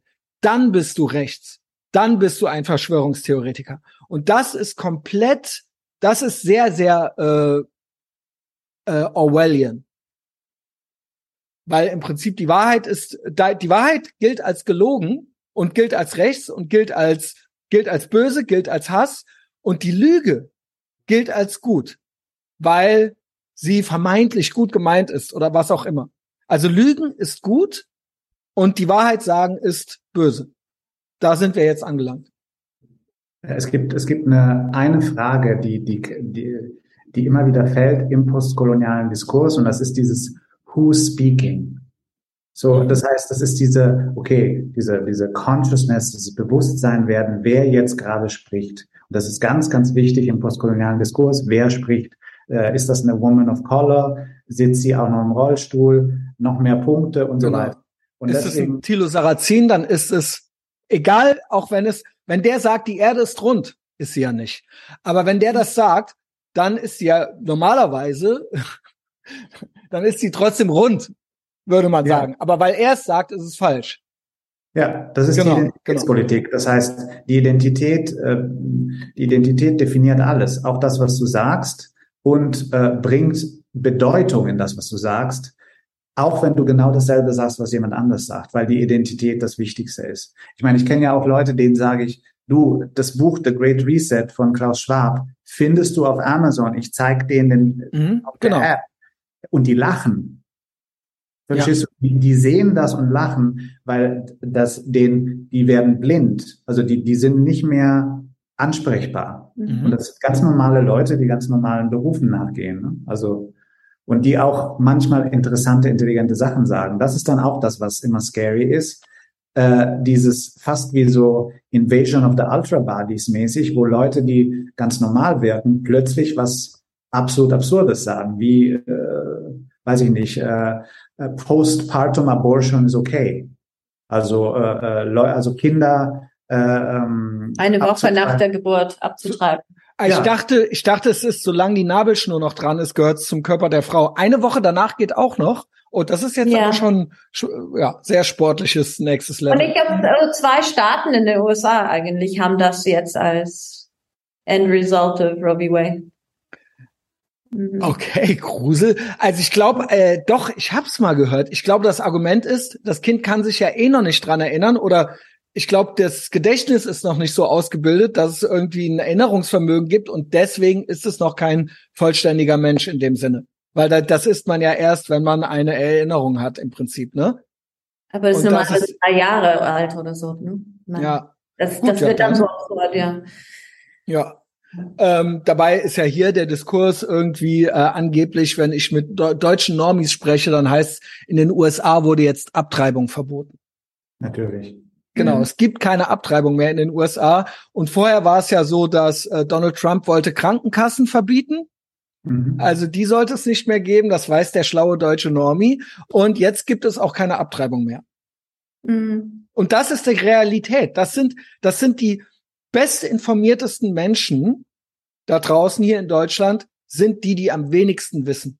Je besser sie informiert sind, je schlauer sie sind, das sind, wir nennen sie die Bell Curve Normies, hier äh, Etavox Ehrenfeld intern, ähm, Bell Curve Normies, die in der Mitte, ne? Das sind die, von denen man sich fernhalten muss, weil die im Prinzip, die sind, ähm, die am anfälligsten für Manipulation sind und für Mitläufertum. Äh, die äh, beiden Ende der, äh, des Spektrums, die sind mhm. nicht so anfällig, die wollen nicht um jeden Preis dazugehören. Die mhm. Bell Curve Normies sind die, die am, äh, bei denen es am meisten davon abhängt, ob sie irgendwo dazugehören oder ähm, die, die am, die, die dahingehend am anfälligsten für Indoktrination sind, weil sie glauben, etwas zu verlieren zu haben. Und das sind die beiden Pole nicht. Und ja, aber ähm, es ist auch dieses Gutmenschsein. Genau. Ich meine, darum geht's eigentlich, dass man dazugehört, aber auch, dass man so eine gute Figur hat. Genau, genau. Und das, das ist gefährlich, dieses was, was von Decency, dieses, genau. das, das eigentlich, weil Trump war ja eigentlich ein ästhetisches Problem, mehr als ein politisches, wirklich. Es war keine inhaltliche, es gab auch da, nee. es war Sender, Empfänger. Wer, was sagt er, spielte keine Rolle. Es ging drum, wer es sagt. Ja, und wenn er nicht so groß wäre und nicht so der Kapitalist wäre, wäre es halb so schlimm gewesen. Ja, und er war non-presidential und das ja, waren ja. immer die äh, äh, und äh, alter weißer Mann, ja, diese Sprüche gibt's ja natürlich. Und äh, ja, er war das, er wurde, er wurde als das Feindbild schlechthin äh, hochstilisiert, richtig. Ja. Ja, aber das kann eigentlich jedem passieren. Ich meine, also ähm, Larry Elder. Larry ja. Elder, the, the der ist ja auch the, the Blackface of White Supremacy. Ich meine, ja, ja, genau. The Blackface Oder Candace Owens, die ist ja auch so ein weißer Mann, I guess. Ja. Ja. ja, das Witzige ist, äh, das wisst ihr vielleicht nicht, ich gelte, äh, also Etavox Ehrenfeld intern werde ich als schwarz gelesen. Mhm. Ähm, und ich bin hier auch the Blackface of White Supremacy. Also das ist dann natürlich so die nächste, äh, äh, ja, genau, das ist die nächste äh, logische Folgerung dann gewesen, weil was soll es sonst sein, ja? Ähm, ja, genau. Also es wird, äh, es, äh, auch Hautfarben spielen keine Rolle mehr und genauso auch, äh, ihr kennt das, auch ähm, äh, sexuelle Identität oder äh, ne, dieses LGBTQ-Ding, ihr geltet dann auch, ich, äh, Ali Utlu, den nenne ich immer the gay face of white supremacy, weil er gilt dann auch nicht mehr als gay, wenn er gewisse Sachen sagt, weil das nicht dem ähm, woken Narrativ entspricht. Ja. Und ihr kennt das ja. Aber gay, gay ist jetzt auch so ganz niedrig, weil trans ist ja trans non-binary. Genau. Da muss man ja sagen. Genau, genau. TQ. Ja. Genau, TQ muss es sein, sonst äh, ist man raus. Und das, äh, das ist eine äh, komplett unkritisierbare Klasse geworden. Also es ist äh, im Prinzip eine Abkürzung, gibt es, sich im Prinzip ein Kleid anzuziehen und zu sagen, okay, ab jetzt bin ich unkritisierbar und ich bin vielleicht auch noch verhaltensauffällig und what could possibly go wrong? ja, genau. Nothing. Also, ne, das ist da, und dann wird's sportlich. Und diese Menschen bestimmen mittlerweile den Diskurs. Oder diese, die Idee, dass man diese Menschen im Prinzip enablen und pandern muss. Und dass man das quasi ähm, vorantreiben muss. Äh, und nicht ähm, im Prinzip, dass man denen sagt, äh, pass auf, ja, das ist okay, aber ähm, benimm dich trotzdem, äh, also lass bitte die anderen Leute in Ruhe. Ja. Und das ist äh, eine gefährliche Entwicklung. Und das ist natürlich auch ähm, schwierig dann für das ganze LGB-Movement, sage ich mal. Ja, B gibt's eh nicht, aber äh, jo. Wissen wir ja alle, oder? Seien wir ehrlich. Seien wir ehrlich.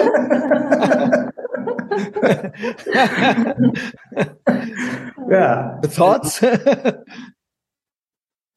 Ja, nee, das haben wir ja schon, äh, haben wir ja schon. Äh, ja, hatten wir schon, ja, ja. Aber es ist ja trotzdem, ich finde, es nutzt sich auch nicht ab. Ja, nee, überhaupt nicht. Aber es ist auch so, ähm, ich meine, ich frage mich halt, wie weit das in Deutschland eigentlich ankommt. Weil eine gute Sache ist natürlich, weil dieses Woke funktioniert natürlich am besten in dieser Anglosphäre. Ne? Also ich meine, die Länder, die am meisten betroffen sind, sind immer noch USA und Großbritannien. Mhm. In Italien funktioniert es nullstens. Also das funktioniert so ein bisschen in so Schichten, wo man wo man halt in diese Büchereien geht, äh, wo man hingehen muss und äh, dann stehen da die zehn Bestseller. Aber das ist eine ziemlich kleine Schicht in Italien. Also bürgerliche Schicht ist ja auch nicht so groß. Du meinst es Woke? Äh, genau. Also das funktioniert in dieser Anglosphäre am besten. Und Deutschland ist, und die skandinavischen Länder, gut, skandinavische Länder ist auch nochmal so ein Ding, aber in Deutschland habe ich den Verdacht, dass das mit diesem Trans-Ding nicht so ganz ankommt. Also Nein? Ich, habe nicht den okay. Eindruck, dass das wirklich so durchschlägt. Interessant. Äh, glaube, das wird irgendwie, weil in Deutschland mag man es ja auch nicht, wenn Leute so zu besonders sind oder zu laut sind. Aber das Diversity-Ding ist doch in aller Munde. Ich sag mal, wenn das mal, man das zum erweitert äh, zu, zur selben Kategorie ähm, packt, dann ist Diversity ist das Clownwort schlechthin äh, ich habe sogar schon Hiversity gesehen. HIV-Versity, ja, also ist auch gut. HIV ist gut, Corona ist böse. Ähm, und äh, darunter wird das doch alles gepackt. Und da kommt dann auch noch die Regenbogenfahne oben drauf. Und dann hat man das doch, oder? So ungefähr. Gut, das Diversity Training ist natürlich international drin. Ja. Das heißt, es ist natürlich so eine Corporate äh, Geschichte geworden und das ist klar. Äh, aber was ich jetzt meine, ist einfach dieses ganze, der, der totale Wahnsinn mit äh, äh Kinder, äh, ähm, also äh, wo an, an kleine Kinder rangegangen wird, ne, mhm. und mit Amputationen und so weiter. Also das weiß ich nicht so recht, wie es in Deutschland aussieht, wo man irgendwie sich für ein stärkeren, äh, stärkeres Mittel zum Gurgeln äh, ein Rezept holen muss beim Arzt. Mhm. Ich weiß nicht. Also da wäre ich ein bisschen skeptisch, ob diese, weil das, das ist ja das Ding mit Trans, ne? nicht die Kellermann oder diese Leute, also irgend, irgendjemand, ne, oder Gloria Viagra, die jetzt auch irgendwie den Bundespräsidenten mitwählen durfte und so weiter. Also, Aber das finde ich, ich finde das auf eine andere Art und Weise sehr gefährlich. Einerseits haben wir natürlich einer, wirklich die Kinder, wo es körperliche Eingriffe gibt und wo man immer früher nachgibt, äh, auch dieses Münchhausen-Stellvertreter-Syndrom, dass Eltern sich dann irgendwie versuchen, interessant zu machen. Aber auf der anderen Seite haben wir eben aber auch eine Georgine Kellermann, äh, die sich dann eine Kittelschürze angezogen hat, die dann auf Twitter rumreizt ähm, und dann wird sie natürlich von irgendwelchen Rechtsboomern da beleidigt und dann heißt, hier guck doch mal, wie transphob alle sind und dann wird das als Anlass genommen, im Prinzip so ein ähm, Social Media Crackdown wieder zu machen oder so ein so ein so ein ähm, so eine äh, im Prinzip eine Verfolgung äh, von Leuten, die da irgendwie ihre Witzchen machen. Ja, also es wird es wird ja schon als Machtinstrument auch benutzt. Nicht nur, um an die Kinder ranzugehen, sondern auch, ähm, um quasi unkritisierbar zu sein. Das, was ich eben gesagt habe. Also sei trans, dann bist du unkritisierbar. Das ist klar, aber das passiert ja dann mit, äh, mit anderen Identitäten oder Identitäts ja. auch, was ich meine mit Trans, das Issue mit Trans ist ja, wie an Kinder, die immer, also immer kleinere Kinder rangegangen wird und wie die Frau, Frauen komplett Vernichtet, äh, im Prinzip äh, blind, äh, ähm, unsichtbar gemacht wird, ne? Genau. Ja, also und und das ist natürlich, das ist in Deutschland noch nicht so, also bei weitesten noch nicht so fortgeschritten. Und ich würde als Prognose wagen, dass es nicht so krass wird wie in Großbritannien, wo man in Knast kommt, wenn man irgendwie äh, jemanden misgendert, ne? Oder mhm. Das Misgendern könnte ich schon mir vorstellen, dass das hier sein könnte. Vielleicht. Ich glaube, mit den OPs, du hast recht, mhm. das Gesundheitssystem ist völlig anders und aber äh, klar, ich meine, mit diesen, mit diesen Pronoun-Geschichte und so. Also ich hörte, dass es tatsächlich äh, eine zusätzliche Komponente ist, dass es eine Jugendkultur ist, ähm, so wie früher eben Punkrock oder was auch immer. Es gibt halt eben, meine Analyse war, dass es jetzt so musikalische Jugendsubkulturen gar nicht mehr so gibt, äh, weil durch das Internet alles immer verfügbar ist. Das heißt, du kannst jede Musik zu jedem Zeitpunkt kriegen. Du kannst äh, jede Mode zu jedem Zeitpunkt kriegen. Äh, früher konntest du gewisse Sachen nicht kaufen, wenn du auf dem Dorf gewohnt hast. Aber heute kannst du eigentlich als Jugendlicher alles konsumieren an Medieninhalten oder äh, dir nach Hause bringen lassen, egal wo du lebst. Also, was bleibt? Eine andere Form der Identität muss irgendwo her. Und äh, das äh, LGBTQ-Ding, speziell das TQ-Ding, das TQ-Ding kann man sich ja aussuchen. Ähm, ich würde sagen, weitestgehend ähm, Lesbian und Gay nicht. Das ist eher, das ist so. Ne? Also das äh, sucht man sich nicht irgendwann aus, ah jetzt bin ich zehn Jahre hetero und dann bin ich zehn Jahre gay oder sowas, ja. Sondern ähm, aber äh, äh, äh, queer sein ist so ein weites Feld, ja, und so ein undefinierter Begriff. Im Prinzip heißt nur, dass du nicht straight white male sein darfst. Und dann bist du schon irgendwie queer. Ja, also wenn du, ne, irgendwelche Girls, die dann sagen, sie sind bi und dann sind die da auch schon mit drin in dem Spektrum so, ja. Äh, oder man zieht sich, man färbt sich die Haare, zieht sich ein Kleid an oder was auch immer, ja. Und das ist mittlerweile eine Jugendbewegung. Ich hörte, dass es das an jeder Schule, in jeder Klasse mittlerweile gibt. Und das sind meiner Meinung nach auch nicht die Punker, die Punkrocker, die Unangepassten, sondern es sind ähm, es sind eigentlich das, was man früher die Papa nannte.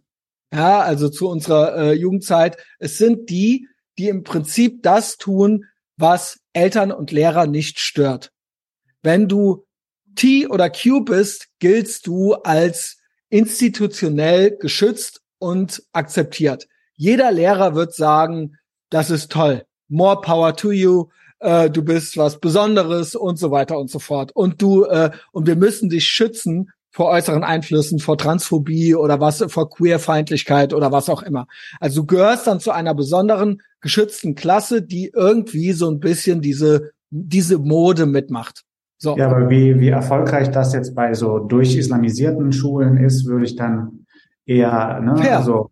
Da habe ich noch nie so dran gedacht. Ja, also das, das ist ja auch ein Problem. Und ich meine, das Trans-Ding ist natürlich auch so, ich meine, natürlich gibt's, äh, ich, es gibt ja diese Dysphoria, also das ist ja ein Ding, ne? Also das, das gibt es ja. ja das heißt, äh, natürlich gibt's heute Leute, die da praktisch hineingezwungen werden, weil sie irgendwelche anderen Konflikte durchleben und ihnen erzählt wird, dass das die genau. Lösung. Ne? Also genau. es gibt genau. natürlich ein Kontingent, also es gibt natürlich auch weiß nicht, ob du Blair White kennst. Ja, kenne ich. Äh, es gibt auch eine deutsche, äh, Persia X, Lynn äh, heißt die, das ist so die deutsche Blair White. Ja, ja kennst du also, die? Nee, kenne ich nicht. Okay. Aber auf jeden Fall, ich, mein, ich bin jetzt mit der so ein bisschen, äh, die, die, die finde ich irgendwie, äh, die, die macht Sinn und die, die finde ich auch lustig und, und die ist auch, äh, die ist so ein bisschen flaky und dann ist aber auch ganz ernsthaft und, und sehr intelligent, finde ich.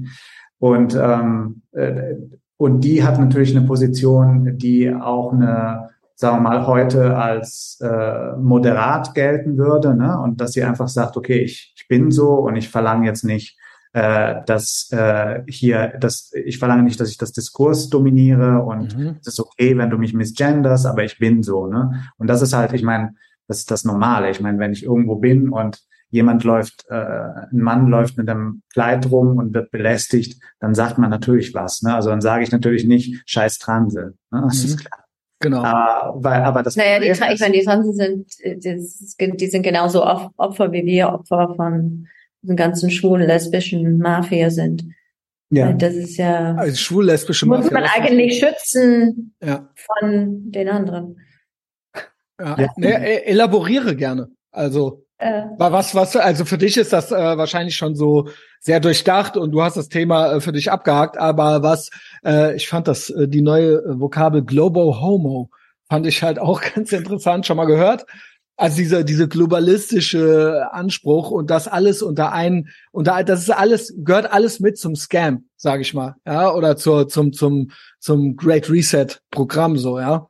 Also ja, diese, du, ihr nennt sie die äh, schwul-lesbische Mafia, ja, was, ja, was, was?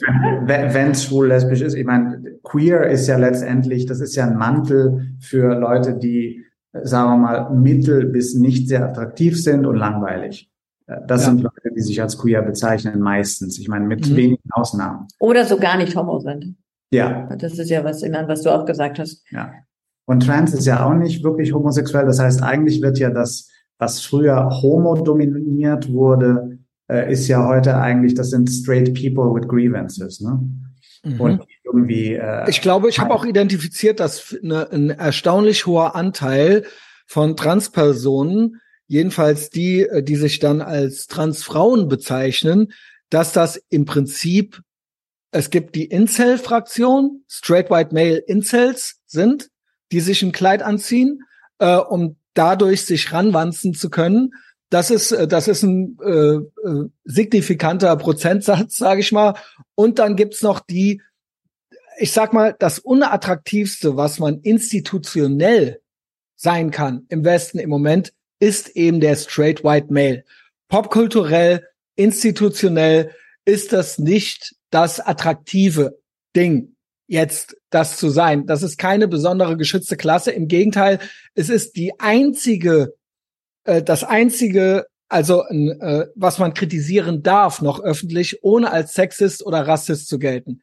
Den straight white male oder als irgendwie äh, cisphob oder sonst irgendwas. Das gibt es so nicht. Die, äh, bei diesem, bei dieser Person darf man das machen, ohne dass man selber dafür Ärger kriegt. Und deswegen ist das so ein dankbares Ziel. Und dann gibt es aber straight white males, die sind sehr schwach. Die können das nicht so gut ab. Natürlich kann man es mit diesen Leuten in der Regel auch machen. Also ne, ich bin ja einer straight white male, obwohl ich ja eigentlich schwarz bin, aber the blackface of white supremacy, bla. Ähm, äh, man kann es mit denen machen, weil die würden auch nie rumrennen. Nur die wenigsten rennen dann rum und heulen rum und sagen, das ist sexistisch, das ist rassistisch. Das gibt es, aber das sind dann irgendwelche Rechtsboomer, die sind auch uncool. Oder aber du bist so schwach, dass du sagst, ich bin eben kein straight white male mehr. Dann darf ich wieder mit an den Tisch. Das heißt, du ziehst dir dann ein Kleid an, du bist noch nicht mal schwul, du ziehst dir dann ein Kleid an hast deinen Lady Dick und sagst, ich bin lesbisch. Siehe Georgine Kellermann, ja? Ich glaube, da gehört immer, äh, immer auch irgendwie eine, also andere Probleme dazu. Ja, ja, das natürlich. Es ist aber, es ist eine psychische Auffälligkeit, weil du bist, du bist äh, äh, irgendwo labil, ja. Du bist ja. irgendwo labil und versuchst dann da eine Abkürzung zu nehmen. Statt irgendwie nicht labil zu sein, sagst du, ich zieh mir lieber ein Kleid an. Und dann bin ich unkritisierbar und dann darf ich hier mitmachen. Und dann bin ich kein straight white male mehr, dann bin ich irgendwie queer. Naja, das ist nichts, das eine Gesellschaft pushen sollte. Okay. Ja, richtig, ganz genau. Und das ist das. Don't hate the player, hate the game. Ja. Das Queere geht ja auch Hand in Hand mit so einer Fetischisierung von Problemen. Ne? Also ich bin depressiv, ich bin, ich habe Anxiety, ich habe dies und das und genau. ich bin autistisch. Das ist ja auch gerade total hip. Also das heißt, diese dass man sich selbst pathologisiert und dadurch dann irgendwie so eine Wichtigkeit erlangt und, und dann in dieses queere Spektrum reingeht und dann vielleicht auch zum Rock greift dann oder zur Bluse. Äh, das kann ich mir schon vorstellen, dass da so solche mhm. Kanäle entstehen. Genau. Und so, ja. Aber ähm, ich glaube, ja, ich meine, das, das, das größte Problem ist einfach, dass ähm, äh, vielleicht auch in Deutschland ist, dass das alles auch gar nicht von hier aus kommt, sondern immer Importware ist mhm. und immer genau. B-Ware und auch immer irgendwie schlecht interpretiert wird oder irgendwie nicht reflektiert wird. Deswegen fehlen natürlich einerseits fehlt so dieser Impetus, das heißt, es kommt nicht so stark an, aber gleichzeitig fehlen die Antikörper. Also die Leute sind komplett unvorbereitet. Ne? Mhm. Und, ja, richtig. Ich habe ein bisschen Angst, dass äh, dass es in Amerika wieder alles normal wird und dass die Scheiße hier stecken bleibt. Ja, das könnte ich mir wir auch sind, vorstellen. Wir sind langsam, die Sachen anzunehmen. Wir sind auch wahnsinnig langsam, diese loszulassen. Das meinte ich eigentlich eingangs damit, dass es ein Scam ist. Es geht den, äh, es geht bei all diesen Thematisierungen auch von äh, offizieller Seite oder in den Institutionen ja eigentlich nie um die Sache, um die sie sagen, um die es geht. Es geht ja immer darum, irgendwie so einen bunten Maoismus zu betreiben. Alle sind bunt, aber eigentlich ist es eine graue Masse. Was es äh, zu verhindern gilt, ist, dass der Mensch irgendwie individuell frei ist, sondern alles ist so ein, ein bunter Matsch und alle kriegen ihre Gimmicks und alle kriegen ihr Grundeinkommen und ähm, das war's dann. Und in den USA sehe ich tatsächlich nicht nur eine Spaltung der Gesellschaft an sich, äh, die gibt es hier auch, das hatten wir ja schon analysiert. Aber in den USA sehe ich, dass es auch noch zwei USAs gibt. Es gibt dann ein Ron DeSantis Florida. Das gibt es so in der Form in Deutschland nicht. Und deswegen denke ich, dass, dass diese, dass das hier auch hängen bleibt. Erstmal. Wir hatten ja Backlash schon, äh, vielleicht passiert vielleicht auch nicht. Ihr glaubt ja irgendwie schon, aber Barbara ist dann doch irgendwie ein bisschen besorgt, dass es doch hängen bleibt, oder? Naja, diese woke Nummer. Wenn man das sieht, gehört ja alles zusammen, die oder? Straßennamen ändern und ja. diese ganzen geschichtlichen Sachen, dass sie das alles so wegretuschieren, äh, das ist so ein bisschen scary. Also verstehe mich nicht falsch, ich bin überhaupt nicht optimistisch auf die kurze Sicht. Mhm. Ja, gar nicht. Äh, ich denke einfach nur äh, so wie die Chinesen so ein bisschen ne, in so größeren tausend, tausend Jahre. Vielleicht Aber das hat ja der Hitler Hitler auch gemacht. Genau, also die Chinesen denken ja so in so tausend Jahren, ich würde mal sagen so ein paar Dekaden. Also ich kann mir nicht vorstellen, dass das hier noch Bestand hat. Äh, in, ähm, ich, denk, ich denke, es wird schlimmer, aber es wird auch nicht so genauso sein, weil einfach die Deutschen anders sind und die Deutschen auch so eine gewisse Basedness haben, das müssen wir nicht vergessen. Die sind ja sehr gegen Schnickschnack und so. Ne? Also das heißt, irgendwann wird es denen zu viel. Also wenn du das denen nicht ganz runterbrichst und einfach machst, machen die nicht mit. Und äh, diese Sachen kann man nicht runterbrechen und einfach machen, weil die bestehen ja darin, Komplexität zu schaffen, die doof ist, aber also eigentlich Sachen kompliziert machen und dir das Komplizierte als komplex zu verkaufen. Das ist ja auch mhm. die Weakness. Und ich glaube, dass das nicht so, it's not gonna fly. Also nicht so. Aber natürlich werden wir den Marsch durch die Institutionen komplett erleben, das, den äh, totalen, die totale Übernahme von äh, Diversity, Equity und Inclusion in, in den Corporations. Ja. Wir werden natürlich, die, ich meine, CDU, in Regierungsorganisationen äh, ist es ja schon so. Ja, die Katastrophe der Frauenquote, da macht ja die CDU auch mit. Also das bestreite ich ja alles nicht. Mhm. Äh, ich denke nur, es wird ein bisschen anders sein und wir werden wahrscheinlich diese Peaks wie zum Beispiel in Großbritannien nicht haben. Also ich könnte mir nicht vorstellen, dass in Großbritannien, äh, ich meine, in Großbritannien wurden ja jahrzehntelang Hunderttausende oder äh, man weiß ja gar nicht wie viele junge Frauen von Gangs vergewaltigt, ne? Mhm. von den Grooming Gangs. Das ist ja ein Phänomen, was ja so unglaublich ist und, und so groß ist und so unfassbar, dass die Polizei da natürlich mit drin hängt. Also solche Sachen, also diese totale islamistische Übernahme oder islamische Übernahme von, von Großbritannien, von der Provinz, ne, von den Provinzstädten, äh, das kann ich mir in Deutschland auch nicht vorstellen. Also mhm. da würde ich auch sagen, ich meine, Großbritannien hat natürlich auch diese Kolonialgeschichte, die wir nicht haben. Ne? Das heißt, die haben mhm. eine ganz andere Guild, äh, einen ganz anderen Aufbau von, von dieser Guild-Kultur. Die Franzosen zum Teil auch, aber wir haben das ja gar nicht. Ich meine, mhm. deswegen wird ja in Deutschland dauernd jetzt gesagt, mein Gott, unsere Kolonien, ne, wie schlimm das war. Ja, es war schlimm, aber sorry, äh, wir waren nicht sehr erfolgreich mit diesen Kolonien. Nee, die waren, das waren, äh, also no front, aber das war ultra der Schrott. Also im Sinne von, nein, äh, es war einfach nicht die Menschen, aber es war nicht viel zu holen an Bodenschätzen und so weiter. Also ja. es war, es war keine, das war kein, das war keine erfolgreiche Geschichte. Ja, ja. gebe ich dir recht. Ja, also das habe ich noch aus meinem Geschichte-Leistungskurs mitgenommen. Mhm. Nee, wir haben uns, also, die also in Deutschland hat man sich ja die Köpfe gegenseitig eingeschlagen zu der Zeit, wo die anderen die Schiffe genommen haben und rübergefahren sind. Ne? Also da hat man ja 30-jährigen Krieg hier gemacht und anderswo haben sie halt, äh, äh, haben sie sich das Gold geholt. Ne? Mhm. So. Genau. So. Äh, aber um nochmal zu. So wird sein. genau. Ja, das ist jetzt Barbaras Prognose. So wird's, so wird's wieder kommen.